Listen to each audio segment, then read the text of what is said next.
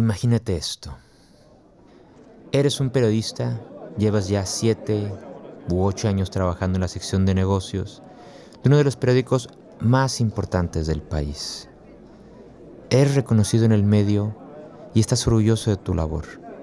Desde chiquito, este era tu sueño, ser periodista. Un día, llegas a una junta plenaria con el editor general del periódico, Raúl. Estas juntas son rutinarias, solo que te sorprende un poco que ahora estén todos los reportes de todas las secciones del periódico. El día de hoy les quiero presentar formalmente a un nuevo integrante del equipo. Nosotros le decimos Robbie y sin duda es un activo enorme para el periódico que nos ayudará en la redacción y a mantener a nuestros lectores más y mejor informados. Qué raro, te pones a pensar. Casi nunca presentan a una nueva persona en la junta plenaria.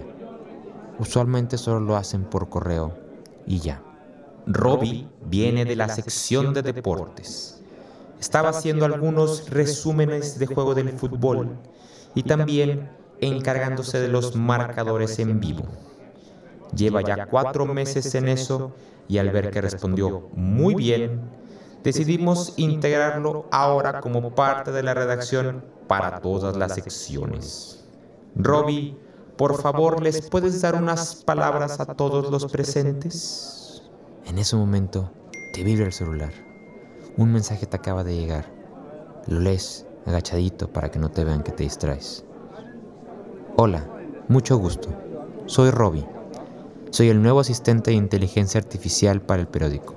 Mi misión es ayudarte a escribir más y mejores notas y a darte la información que requieras para ordenarla. Estoy a tus órdenes. Lees quien lo envía. Robbie y A dice. Volteas a los lados y todos tus compañeros y compañeras están viendo el celular. Unos con cara de asombro, otros hasta un poco asustados. Robbie no es una persona, es inteligencia artificial que les ayudará a redactar todas sus notas. Ella lo puede hacer en cuestión de segundos y si les llega a hacer falta información, ella se las puede proporcionar de forma instantánea. Esto cambiará nuestra forma de trabajar. Esperamos duplicar la cantidad de notas que se publican diariamente y la cantidad de información que subimos al sitio de Internet. Este es el siguiente gran paso del periódico. Tienes muchas dudas. ¿Te consigue información si para eso tienes a dos personas a tu cargo? Ahora, ¿qué harán ellas? ¿Publicar más información? Esto representará más trabajo, ¿no? Si ya de por sí la carga era grandísima. Tendremos que adaptarnos y ver cómo nos acomodamos a Robbie. Como les dije, lleva ya cuatro meses escribiendo los resúmenes del fútbol para el sitio y no hemos visto muchas fallas. Es más, la gente no parece ni notar que es un robot, lo cual es fantástico para nosotros. En los próximos meses veremos cómo nos acomodamos, pero sí quiero decirles algo. Esto es el futuro. En tu mente surgen muchas preguntas, pero una es la principal. ¿Cómo me afectará esto a mí?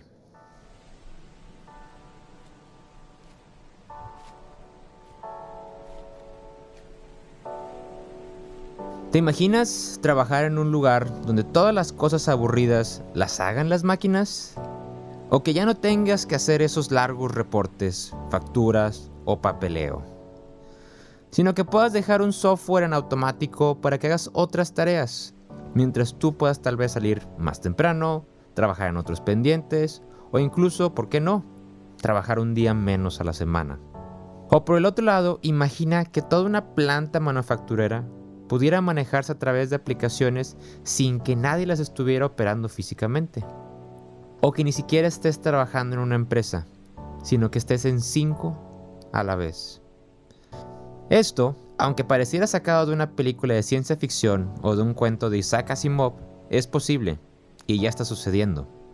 Y es que en un futuro nuestras actividades y el trabajo se modificará de una forma sustancial, ya sea por tecnologías o por otras razones. ¿Y te has puesto a pensar cómo será mi trabajo en el futuro? Porque en el futuro las reglas del trabajo se reescribirán y tú tendrás que adaptarte para vivir en él. Bienvenido, bienvenida. Esto es el futuro del trabajo.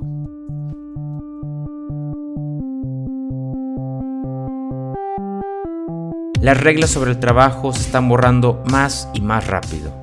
Descubre aquí, en Maestros del Futuro, cómo puedes prepararte tú para ello.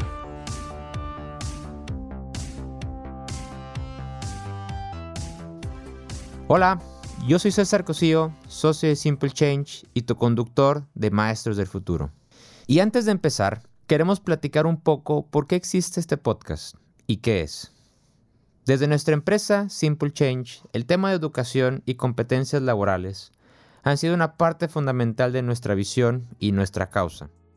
A partir de nuestro trabajo con organizaciones y personas, hemos tratado de co-crear valor a través de diferentes formas, principalmente en innovación, comunicación y prospección. Con Maestros del Futuro abrimos otra oportunidad más. Y hablando un poquito de la historia, a principios de 2019, yo y mi socio Sam nos movía una pregunta que tiene que ver con el futuro. A partir de nuestras pláticas y conversando con clientes, una duda siempre surgía. ¿Cómo te imaginas que será el futuro de nuestra industria? Y de ahí a otra. ¿Cómo será nuestro futuro laboral o el futuro del trabajo?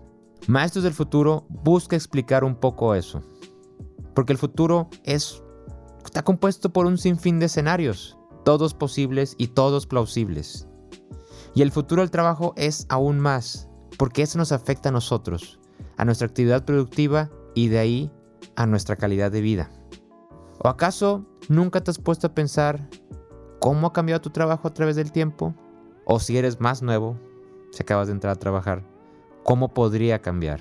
O tal vez pensar sobre las diferencias que marcaron a las generaciones pasadas. En alguna investigación alguna vez nos encontramos la siguiente frase, que nuestro abuelo trabajó en una empresa toda su vida. Nosotros quizás lo haremos en siete empresas toda la vida y nuestros hijos también en siete, pero ellos la tendrán todas al mismo tiempo. El futuro del trabajo lo definimos nosotros como todos aquellos fenómenos que modificarán o crearán nuevos esquemas sobre los cuales trabajamos, creamos valor y nos relacionamos. Pero bueno, quizás todavía tengas dudas, no te apures, apenas vamos comenzando. Y para este episodio tenemos un poco de ayuda. Pues probablemente de momento como una incógnita, ¿no? O sea, al final, como dicen todos, ¿no? Va a haber todo el mundo te anuncia, ¿no? Que va a haber distintos puestos de trabajo que van a desaparecer por otros que ni siquiera sabemos que van a existir o que vamos a tener que inventar, ¿no? Yo creo que... Él es el doctor Alfonso Benito, docente de licenciatura y posgrado en la Universidad de Monterrey y experto en capital humano. Platicamos con él sobre las tendencias actuales respecto al trabajo, las competencias generales que serán más valoradas en el futuro y por supuesto todo lo que implica el proceso de adaptarnos a este nuevo futuro del trabajo.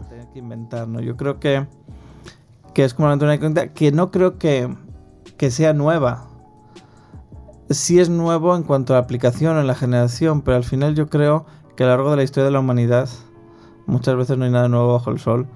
Y ya hemos vivido situaciones similares antes, ¿no? Es decir, pues estuvo la revolución industrial, estado toda la parte de la informatización en otros momentos, toda la parte, pues en los campos agrícolas también todas las mejoras que ha habido en su momento, que han ido reduciendo trabajos, etc. O sea, los trabajos que tenemos ahora probablemente en la época de la revolución industrial ni los pensábamos, ¿no? O cuando estudiábamos o lo que fuera. Es decir, ya hemos vivido situaciones similares y la humanidad se ha sabido adaptar con sus crisis, sus revoluciones, sus, sus transformaciones, etcétera, ¿no? O sea, no es nada que no hayamos pasado. Quizás, pues al final lo pasaron nuestros antepasados, ¿no? Y para nosotros sí es la novedad y es la, la inestabilidad o el miedo que, surge, ¿no? Pero pues yo creo que es importante también igual aprender de lo que ya se ha ido viviendo y, ver cómo se han ido viviendo y cómo se han solucionado. Y sobre todo, no dejar esperar a, que llegue, sino el ver cómo, cómo nos anticipamos o cómo lo intentamos en la medida posible de planear, ¿no? Entonces yo creo que el futuro del trabajo, ¿cómo lo definiríamos? Bueno, pues como todas las posibilidades o, o las opciones o, o el desarrollo que se va a dar de aquí a una serie de años a raíz de todos los cambios tecnológicos principalmente que en cierta manera impactan en todas nuestras áreas de la vida, ¿no? También impactan en nuestras relaciones, en nuestras maneras de expresar, de comunicarnos. Para establecer la estructura del episodio, lo haremos respondiendo cuatro preguntas. ¿Qué es el fenómeno que estamos analizando?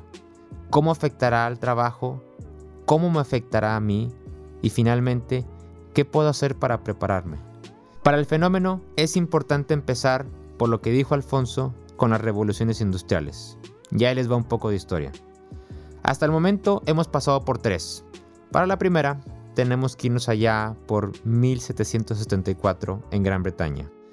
La primera revolución fue propiciada por la introducción de la máquina de vapor, que llevó un desarrollo tecnológico sin precedentes en aquel momento. La segunda, allá por 1850, introdujo la producción en serie, la división del trabajo y la aparición de la industria química y eléctrica. La tercera, más reciente, falla por 1960 y está influenciada por la computadora y sí, la Internet, o el Internet, como le dicen otros. Solo decir, el impacto que ha tenido hasta el momento ha sido descomunal. Y ahora nos encontramos en la víspera de la cuarta, con nuevas tecnologías como la inteligencia artificial, Big Data, realidad virtual, entre otras. Nos preguntamos, ¿cambiará el paradigma? Pues ya lo está haciendo. La forma en cómo trabajamos, seguro. ¿Cuánto? Esa es una mejor pregunta. Creo que juega un rol importante. El asunto yo creo que es no dejarle que la tecnología domine al ser humano, sino que realmente sea un medio para el ser humano, ¿no? Porque al final yo creo, hay un meme por ahí que circula muchas veces por las redes, que el hombre era más libre cuando el teléfono estaba eh, conectado a un cable, ¿no? quizás cambie el entorno, el ambiente o las herramientas, ¿no? Sí, un poco como de los supersónicos, esta serie esa viejita, que iban teletransportándose y, y demás, ¿no? Pero al final yo creo que en cuanto al objetivo, a la función en sí, probablemente sea muy similar. Te digo, cambiar igual la herramienta, ¿no? Que si holograma o no holograma, que si espacios más diáfanos, menos diáfanos, más... y mecanismo de transporte distintos y demás, ¿no? Pero yo creo que en cuanto a la función al final de, de, organizar, de planificar, de visualizar, de ejecutar, ahí van a seguir, yo creo, ¿no? No sé. Realmente no sé si hemos cambiado tanto a lo largo de la historia. Igual hemos ido dando más forma, hemos cambiado, eh, como digo, procesos, hemos cambiado más bien nombres, hemos cambiado herramientas, pero los objetivos del trabajo han seguido siendo los mismos, ¿no? Los procesos en muchos casos, yo creo. Dentro de lo que esas tecnologías producirán, se encuentra la automatización, que según los investigadores de Oxford, Frey y Osborne, podrían desaparecer para 2028 o 2033 hasta el 47% de los trabajos actuales. Esto pues ya sea con robots, softwares o alguna otra forma que logre este objetivo. La parte interesante es, pues qué trabajos van a poder ser automatizados, qué pasará y cómo sería integrando esto a las empresas. ¿Qué tendencias me preguntas? Bueno, pues yo creo que por un lado está toda esta parte de la automatización, la robótica, todos estos procesos donde ciertas operaciones muy básicas o procesos muy sencillos ya pueden ser igual asumidos por, por ciertas tecnologías, sean robots o sean de otra manera, ¿no? También toda esta parte de la conectividad entre el ser humano y la tecnología, ¿no? O sea, cómo cada vez las interfaces están como más integradas en nuestro día a día y en nosotros mismos a veces, ¿no? Que te hablan ya. Eh, hablaba en una conferencia que hubo aquí en la Universidad de Monterrey el semestre pasado de cómo en China estaban ya introduciendo como, o querían introducir como chips, casi como el de los animales, a los ciudadanos para poder ver lo que hacen y su comportamiento cívico y con base a eso quitar o administrar puntos que te dieran más o menos privilegios, etcétera, ¿no? ahí está todo el componente ético detrás de si porque podamos hacerlo debemos hacerlo o no, que sería otra, otra cuestión, ¿no? Eh, luego está toda la parte de las tendencias de nuevos trabajos, de nuevos emprendimientos, nuevos modelos de negocio que también están cambiando, ¿no? Pues quién iba a pensar también que empresas que llevan tantos años, que llevan toda la vida, pues iban a ir desapareciendo porque apareciera otra que no tiene casi estructura ni nada, pero te da el mismo servicio e incluso más eficiente gracias a, a la tecnología, ¿no? Yo creo que mucha parte de esas tendencias, como decimos, van en esa línea, ¿no? En la integración y en el desarrollo de la tecnología y la robótica con el ser humano, ¿no? Y cómo interactuamos eh, las personas con esas nuevas tecnologías, ¿no? Toda la parte también de androides o de robots o de humanoides que, que también van surgiendo, ¿no? Y la integración de esta tecnología, así como lo hizo en el pasado, también traerá cambios en la forma como el trabajo se emplea y se organiza. Y de hecho, por ejemplo, en Europa, sé de España y creo que en otros países más, está surgiendo también todo un problema a nivel contractual y laboral con eso, ¿no? Eh, sobre todo vi eh, hace ya un tiempo la noticia en el caso yo creo que de Amazon era en concreto, ¿no? Porque muchos de los repartidores pues es un perfil o una estructura de negocio similar al de Uber, ¿no? Al de no son míos, son como, eh, como autónomos eh, o personas que trabajan por cuenta propia y yo solamente subcontrato su servicio, pero en el fondo les exijo como si fueran míos, ¿no? Y qué esto está suponiendo a nivel de contrato y qué responsabilidad esa empresa que está usando sus servicios de una manera repetida tiene con esos trabajadores o no. Incluso esta nueva tecnología trae consecuencias negativas. Es que al final quizás hemos acabado con la esclavitud formal. Ya no hay látigos, ni carretas, ni cadenas. Pero estamos creando igual otra esclavitud peor que tiene que ver con los modelos mentales y los esquemas mentales que estamos construyendo socialmente también, ¿no? Y es que la tecnología trae consigo nuevas formas de trabajar. La gig economy, que habla acerca de estar en trabajos por periodos cortos o freelancing, por así decirlo, es un ejemplo de ellos. Lo vemos con los conductores de Uber, o los diseñadores que son contratados por proyectos. Esto es posible gracias a la incorporación de la tecnología, que nos permitirá trabajar en esquemas más flexibles, incluso quizás ni siquiera en oficinas, o en un mundo globalizado donde mi equipo principal esté en Colombia, Egipto y Singapur. Y es aquí donde nos debemos empezar a preguntar, ¿cómo nos adaptamos a esto? Pues mira, yo creo que otra cosa que afecta mucho es toda la parte de las relaciones y de los equipos, ¿no? Eh, cómo estamos también virtualizando mucho el trabajo y las relaciones, ¿no? Ese tema un poco también a veces, yo creo que lo más difícil que está haciendo hoy en día en las empresas muchas veces tiene que ver con esa parte de las relaciones, ¿no? De, de cómo al virtualizar a veces tanto todo, nos comunicamos igual demasiado por correos, por teléfonos, por videoconferencias y a veces falta un cara a cara que, que te ayuda a empatizar con otra persona también, ¿no? Y como decimos, esa otra parte que hablábamos antes también, eso como de esa esclavitud eh, inconsciente, porque nadie piensa que está siendo esclavizado por su empresa ni nada, pero al final pues todos nos dejamos metoras, eso sí que afecta, y eso yo creo que afecta también a las relaciones, afecta al ocio, afecta a cómo nos implicamos con, con otra sociedad, con otra realidad por ahí yo creo que van parte de, esos retos, porque afecta ese balance entre la vida y el trabajo también, ¿no? Es decir, qué tanto eh, distingo entre qué es trabajo, qué es tiempo personal, qué es formación, qué es familia. Y eso también yo creo que nos afecta como seres humanos en cuanto que al final tenemos distintas dimensiones diarias que equilibrar y las estamos igual como desatendiendo, segmentando o confundiendo, de manera que que al final nos vamos fragmentando, yo creo, también por, por dentro, ¿no? Y porque no podemos igual atendernos en, en ciertos aspectos. Se va complicando cada vez más y más, ¿no? Pero a todo esto, ¿dónde quedamos nosotros? ¿Dónde queda la persona? Pues volvemos a, a, lo que comentamos igual un poco antes cuando hablamos de los, de los esquemas tipo de Uber o de estos elementos, ¿no? Hay que ver y hay que cuestionar, yo creo, y, y creo que la parte de la ética tiene que estar siempre presente en estas cuestiones de avances, de progreso. Yo creo que para eso también es una de sus funciones. ¿Qué parte lo hacemos porque realmente generan un progreso o un desarrollo para la persona? ¿O qué parte lo hacemos simplemente porque me ahorro costos yo y me da igual lo que pase con la otra persona, ¿no? O sea, creo que si la otra persona al final a ella le beneficia, le genera un crecimiento, le genera un desarrollo en distintos niveles, y es un esquema que al final funciona socialmente también, está bien, pero si al final eso sirve para que la gente esté más insegura o más precaria y en cambio yo, gran corporación o mediana corporación, genere más ingresos o más beneficios de los que ya genero y que pues igual tampoco necesito tener tanto, sino que ya vimos como en una sobreabundancia de cosas, pues creo que hay que cuestionarlo en ese sentido. Podemos detallar, en base a lo que dice el Foro Económico Mundial, que hay dos grandes categorías que afectarán el futuro del trabajo. Número uno, los aspectos tecnológicos, que parten de las tecnologías de la cuarta revolución industrial. Y dos, los aspectos sociodemográficos. Por ejemplo, flexibilidad laboral, escasez de recursos, el rol de la mujer, entre otros. Por otro lado, también hay que preguntarnos, ¿cuáles trabajos serán los más propensos a ser perjudicados?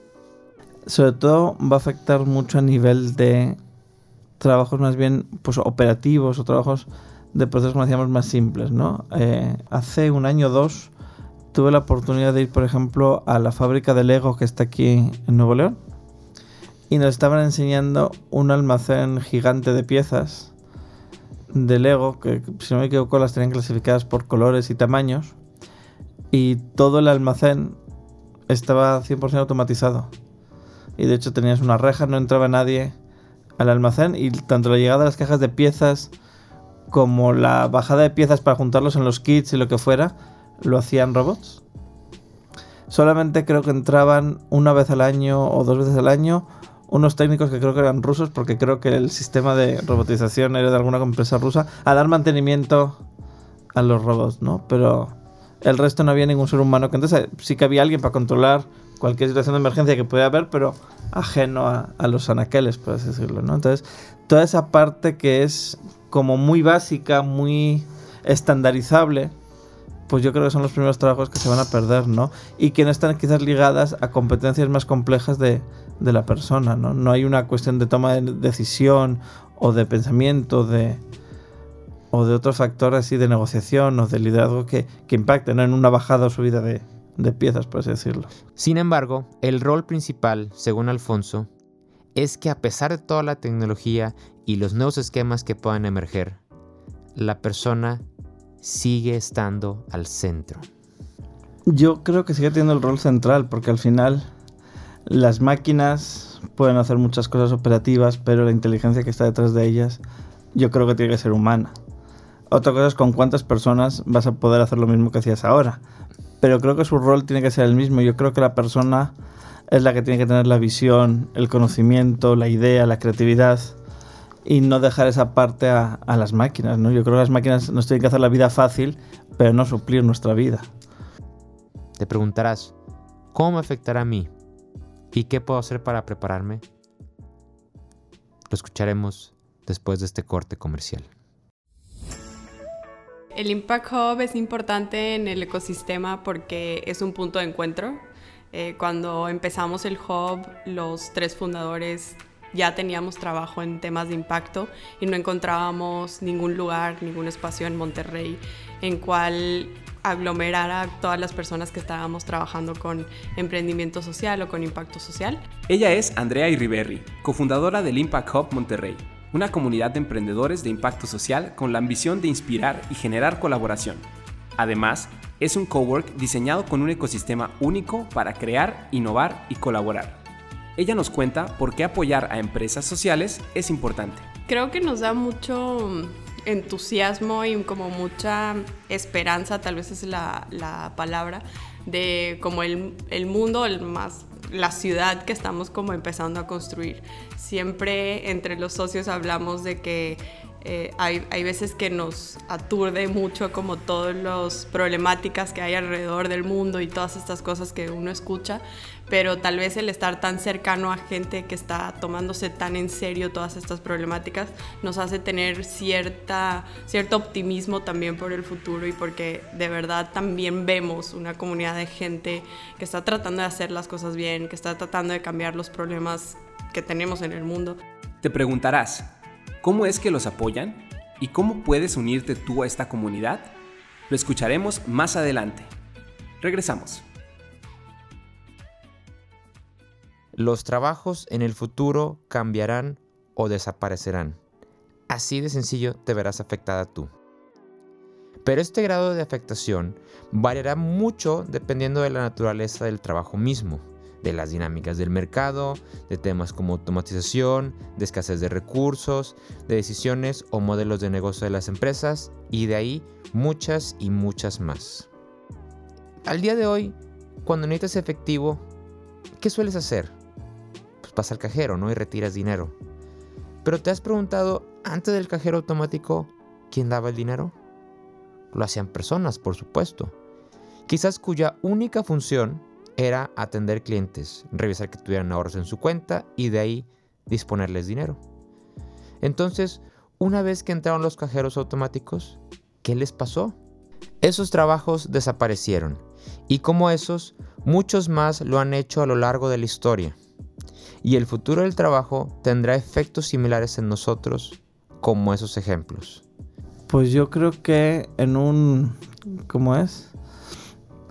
en una necesidad de que tenemos que transformarnos, ¿no? Tenemos que adaptarnos y, un, y una necesidad de cambio, ¿no? De que no podemos, si antes no podíamos, ahora todavía menos estar estáticos y no reinventarnos igual al tiempo, ¿no?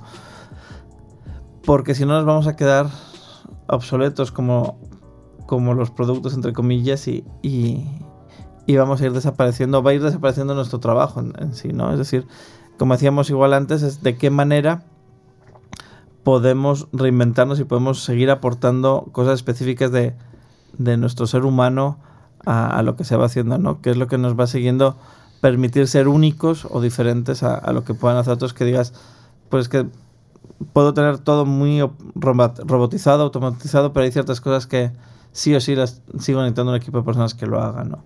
Entonces yo creo que está esa parte como de de reinvención constante y de aprendizaje constante. Yo creo que más que nunca el tema de la, del continuar aprendiendo, del, formarnos. Y cuando digo aprender no necesariamente de una manera eh, oficial o institucionalizada de aprendizaje, ¿no? Pero el leer, el reflexionar, el pensar, el escribir, el ver cuáles son las tendencias, hacia dónde vamos, hacia dónde no vamos, el mantenernos al día, el pensar en el futuro, que uniéndolo con la pregunta, creo que es una cosa que a veces a las nuevas generaciones les está faltando, ¿no? Es decir, está bien que no hay que obsesionarse igual con el futuro y hay que vivir en el momento, pero sí creo que hay que tener una cierta visión de hacia dónde voy para ver qué pasos estoy haciendo como cualquier empresa, ¿no? Al final tengo que ver dónde quiero estar para saber qué estrategias tengo que seguir como empresa. Por lo mismo yo creo, como ser humano tenemos que ir viendo, bueno, yo busco mi felicidad basada en qué y para lograr esa felicidad basada en esos puntos, qué estrategias tengo que ir haciendo, qué caminito voy recorriendo para, llegar ahí.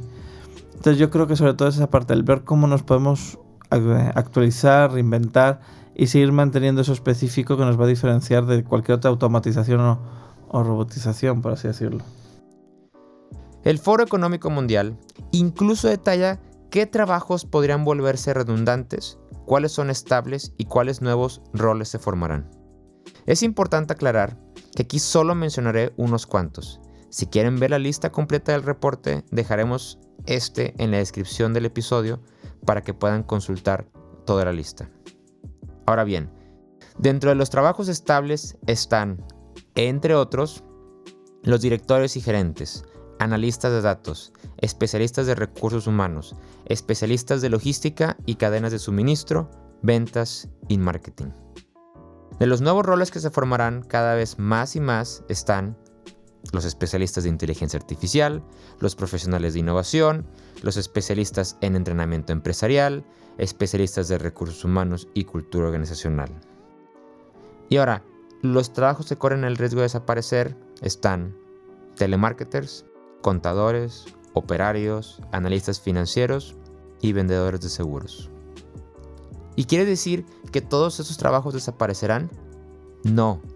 Queremos decir que sus trabajos se modificarán de poca o gran manera. De aquí regreso al caso del banquero que disponía de dinero. Entonces, una vez que ya no se dedicaba a eso, ¿ahora qué hace? Entonces, ahora a lo mejor expande sus habilidades para dar otro tipo de servicios. Un ejecutivo de cuenta, una lista de crédito y de ahí más y más. Nosotros proponemos tres simples cuestiones para empezar. 1. Informarse. 2. Reflexionar. Y 3. Redefinir y actuar. Para el primero, Alfonso nos detalla más el cómo hacerlo. Yo creo que informarnos, leer, documentarnos, conocer el panorama que nos rodea, ver las tendencias o megatendencias que hay. Yo creo que la primera parte importante para cualquier cambio, para cualquier cosa es el conocimiento y la información, ¿no? El, saber hacia dónde vamos, el tener esa capacidad de pensamiento, de crítica, de lectura, de, de saber desligar el grano de la paja en aquello que nos va llegando de la información, buscar buenas fuentes. Creo que lo primero es eso. Lo segundo, para mí, pero pues lo menos esa parte idealista que siempre digo, tiene que ver con conocernos bien a uno mismo, ¿no? El saber qué queremos. A veces hablo con, con los alumnos que tenemos por aquí y muchas veces siento que hay una pequeña crisis, o igual es normal, ¿no? Y que igual todos lo hemos pasado, como de sentido de la vida. De qué es lo que quiero yo para la vida o, o cuáles son mis aspiraciones, más allá de los que la sociedad diga que tienen que ser, ¿no? Entonces yo creo que otra parte tiene que ver con eso, con tener claro qué es lo que quieres, qué es lo que eres, para qué estás aquí o para qué crees que estás aquí o para qué quieres estar aquí. Y a partir de ahí también, pues el, el ir desarrollando dónde quieres estar y dónde quieres llegar, ¿no? Y, educarte, formarte, hacer equipos, trabajar, eh, leer, como digo, hacer cursos, capacitarte, tener experiencias que te vayan desarrollando también esas habilidades hacia donde tú quieras ir, ¿no? que creo que eso en parte los jóvenes mucho ya lo tienen, ¿no? O sea, sí siento que las generaciones que nos van llegando a las aulas son como más inquietas en ese sentido. Como que a veces son un poco, diríamos así, como, como contradictorias. Por un lado los ves medio dormidos para unas cosas y por otro lado muy activos para otras, ¿no? Es el ver cómo mantener esa energía constante. De aquí partimos al punto 2.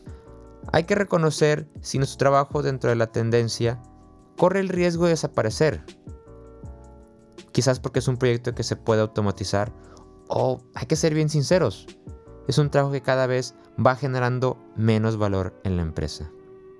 Estos, de hecho, usualmente son los primeros trabajos que se recortan o se pueden subcontratar. Pero bien, esa reflexión debe ayudarnos a partir en determinar qué necesitamos para mejorar nuestras competencias profesionales y también ser personas que generemos cada vez más y mejor valor con nuestro trabajo. Otro caso del cual partimos también sale en revisar las tendencias y habilidades en los puestos de trabajo. Inglés está al frente, por supuesto, manejo de software computacional, sobre todo el Excel y base de datos también lo están, análisis de datos e incluso estadística. Y de aquí muchas veces nos han dicho, oye, es que a mí particularmente eso no me gusta o no es lo que estudié. Nuestra respuesta es, hay que adaptarse.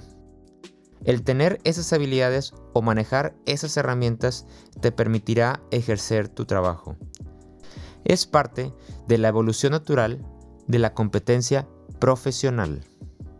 Otra mega tendencia que comentábamos es toda la, parte tecnológica y de cambios tecnológicos, ¿no? Entonces yo ahí creo que es esa cuestión de eso, de cómo somos capaces de adquirir o de absorber rápidamente también esas herramientas, ¿no? Porque a veces nos pasa, y siempre hablamos de que los jóvenes son, han nacido con la tecnología y viven tecnológicamente y todo eso se les hace muy natural, pero luego igual no saben hacer una búsqueda más profunda o encontrar una información más cualificada, más sustentada, etcétera, ¿no? Entonces el desarrollar esas destrezas tecnológicas y no tenerle miedo a probar cosas nuevas, a picarle aquí o allá y ver qué pasa. O, yo creo que es importante, junto a estar al día con lo que va ocurriendo, ¿no? En cuanto a esos temas.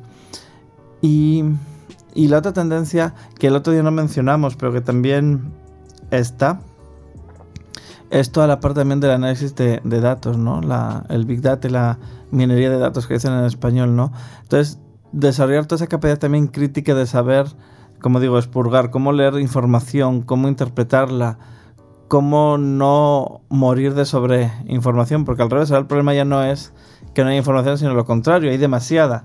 Entonces, el ir desarrollando esas capacidades críticas de cómo discriminar, cómo seleccionar, cómo aglutinar, cómo interpretar, yo creo que también es una, habilidad que hay que ir desarrollando para, para el futuro, ¿no?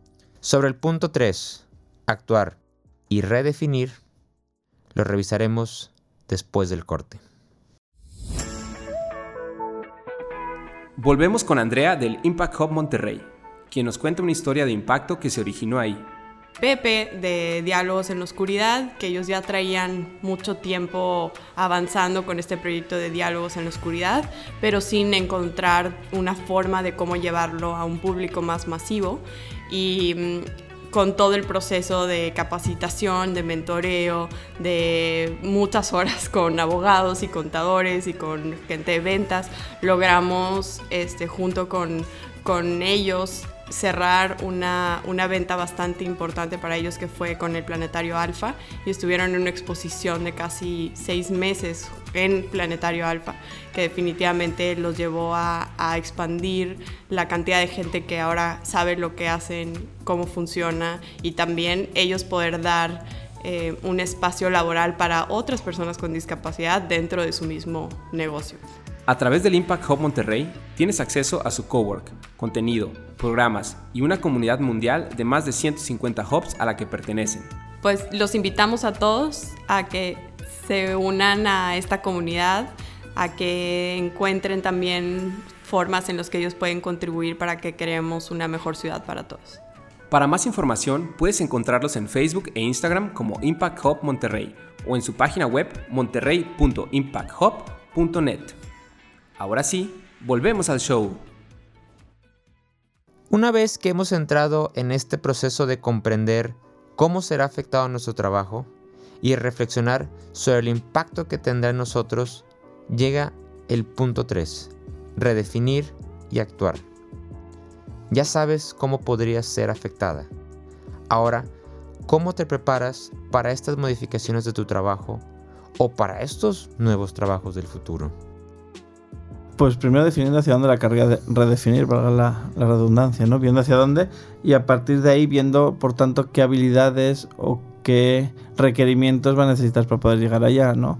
O sea, si yo ahora quisiera redefinirle y me quiero hacer notario, pues evidentemente, pues tendría que empezar por unas oposiciones o por unos exámenes o por, bueno, lo puedo hacer, no lo puedo hacer, evaluar también las opciones.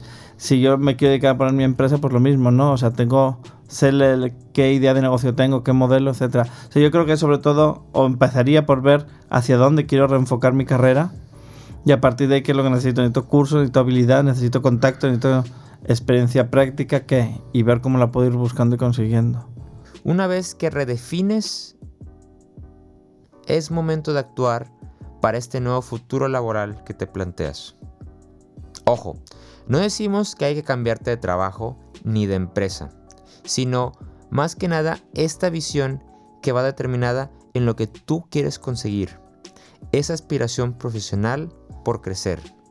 Si bien cada aspiración es diferente dependiendo de cada persona, hay ciertas habilidades o competencias que serán fundamentales en el futuro habilidades que son del ser humano en sí y que son una base fundamental a lo que nosotros denominamos competencias del siglo XXI. A partir de nuestra investigación, delimitamos siete grandes competencias que serán fundamentales en el futuro del trabajo. Pensamiento crítico, creatividad e innovación, aprender a aprender, relacionamiento e inteligencia emocional, comunicación oral, pensamiento tecnológico y digital y por último, resolución de problemas. El desarrollarlas te permitirá encontrar nuevas oportunidades y sobre todo capacitarte para aspirar cada vez a mejores posiciones y sobre todo a generar más valor con tu trabajo. Pues yo veo a mis alumnos, yo creo que el pensamiento crítico. o sea, yo creo que estamos a veces en una sociedad, yendo a la parte que comentamos al principio antes de grabar, de las conferencias que, que veníamos, como muy emocional y entonces es muy fácil conquistarnos por la emoción a veces, pero hace que igual nos compremos todo y todas las ideas sin saber analizarlas y demás. Yo creo, y aparte es más aburrido. O sea, al final el sentir y la emoción pues es más natural y nos deja llevar y al tener que pensar y hacer un esfuerzo por criticar, por analizar, por descomponer las ideas, por ver qué hay, cuesta más y aburre entre comillas más, ¿no? Entonces yo creo que, que, tenemos que empezar por esa parte, ¿no? Por esa parte de, pensamiento crítico y de, y de interpretación y de lectura. Y luego a partir de ahí la parte de redes también creo que es muy importante, ¿no? El saber conectar unos con otros, el, el saber generar ideas. ¿Cómo puedes adquirir estas habilidades? Sonará tramposo, pero la mayoría, al ser blandas, se adquieren trabajándolas, con experiencia. Para finalizar, recordar que el trabajo es una actividad que no nos define, pero sí determina una parte importante de nosotros, que puede ser motivo de placer o frustración, pero que finalmente representa una forma de generar un ingreso para tener una calidad de vida. Y también poder contribuir a la sociedad y al mundo de una forma positiva. Finalmente, el futuro del trabajo no repercute en los fenómenos, lo hacen las personas.